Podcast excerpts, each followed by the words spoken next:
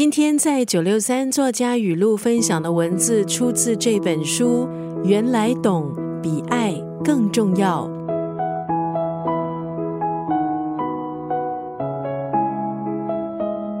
首先，先来定义“懂”这个字。懂是对世界的理解，是对人和人关系的理解，也是对自己的理解。如果连懂都没有办法好好掌握，我们应该拿什么去爱呢？人在这个世上面对三种不同的关系：和自己的关系、和其他人的关系，还有和环境情境的关系。我们感受到的痛苦，也都和关系中的爱，还有爱的缺失有关。很多的状态，包括情绪化、迷茫、无助、敏感、否定自己。防御心、虚伪，其实都源自于不懂。我们不懂自己，不懂别人，渴望改变，渴望爱，可是却孤独无力。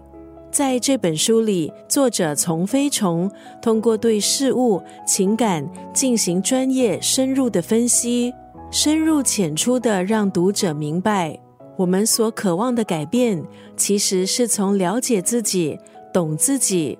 懂别人开始，懂得就是爱的起点。今天在九六三作家语录就要分享这本书《原来懂比爱更重要》当中的这段文字：自由就是做自己的主人。当面对压力情境的时候，不被外界的事物淹没和解离，懂得自己理解别人，这奠定了去爱的能力。就像一杯满意的水杯，可以付出和给予。自由就是做自己的主人。当面对压力情境的时候，不被外界的事物淹没和解离。